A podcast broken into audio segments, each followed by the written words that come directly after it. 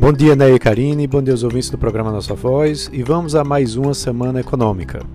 A semana começa com um feriado logo na segunda-feira lá nos Estados Unidos, que é o Dia do Presidente, que é o motivo pelo qual as bolsas lá de Wall Street vão estar fechadas. Os mercados vão operar então com menos liquidez, mas prometem continuar repercutindo as tensões entre Rússia e Ucrânia, que também balançaram as bolsas na semana passada. Isso por conta do risco de uma guerra iminente. Nessa agenda que a gente tem semanal de indicadores, o destaque vai ficar claro, mais uma vez, com a inflação, né? com a prévia do Índice de Preço ao Consumidor Amplo, IPCA 15, referente ao mês de fevereiro. Esse resultado, esse dado, será divulgado na quarta-feira, né? antes da abertura do mercado. E há, claro, uma expectativa para mais uma elevação de 0,7%, né, que pode ser puxada aí né, por itens que estariam fora do núcleo da inflação, né, com gastos com taxas de matrícula, é, veículos novos e, e, usados, também com alimentos. É, também os preços regulados, como energia elétrica, combustíveis e seguro-saúde, devem, na realidade, apresentar deflação nesse período. Já na sexta-feira, sai o IGPM né, da FGV, mostrando aí como que o indicador né, de reajuste do aluguel vai ficar. E há uma previsão aí que talvez suba mais de 1%. Já na quinta-feira, teremos a divulgação da taxa de desemprego oficial, né, calculada pelo IBGE, através da PNAD contínua para o mês de dezembro, encerrando o ano de 2021.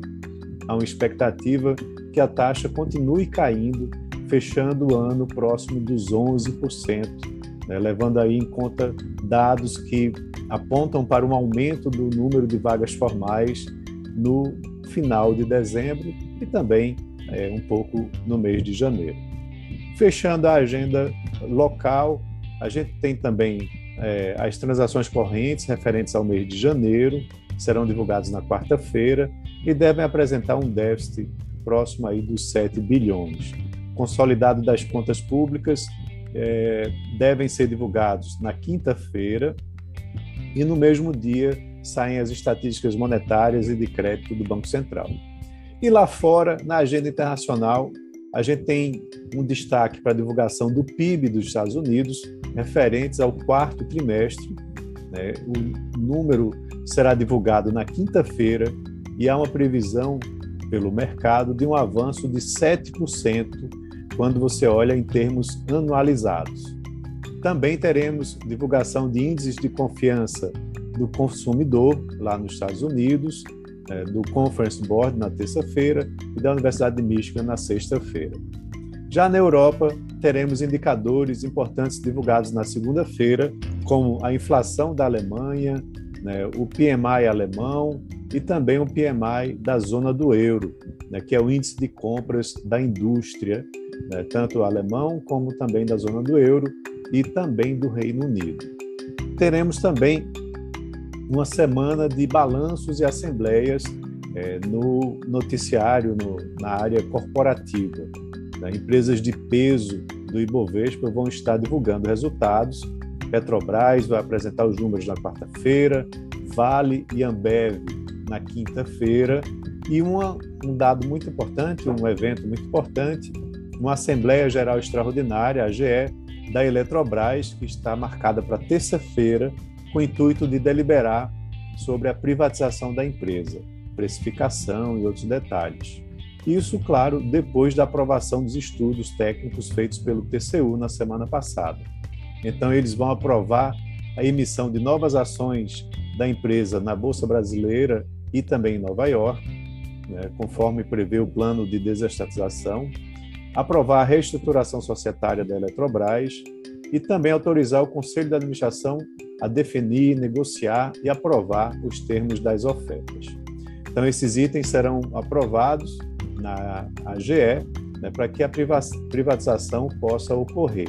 Então, com o aval dos acionistas, o processo volta a ser discutido pelo TCU em março, né, é, já que na primeira avaliação foi discutida a outorga, agora nessa segunda fase vão deliberar sobre o processo de capitalização.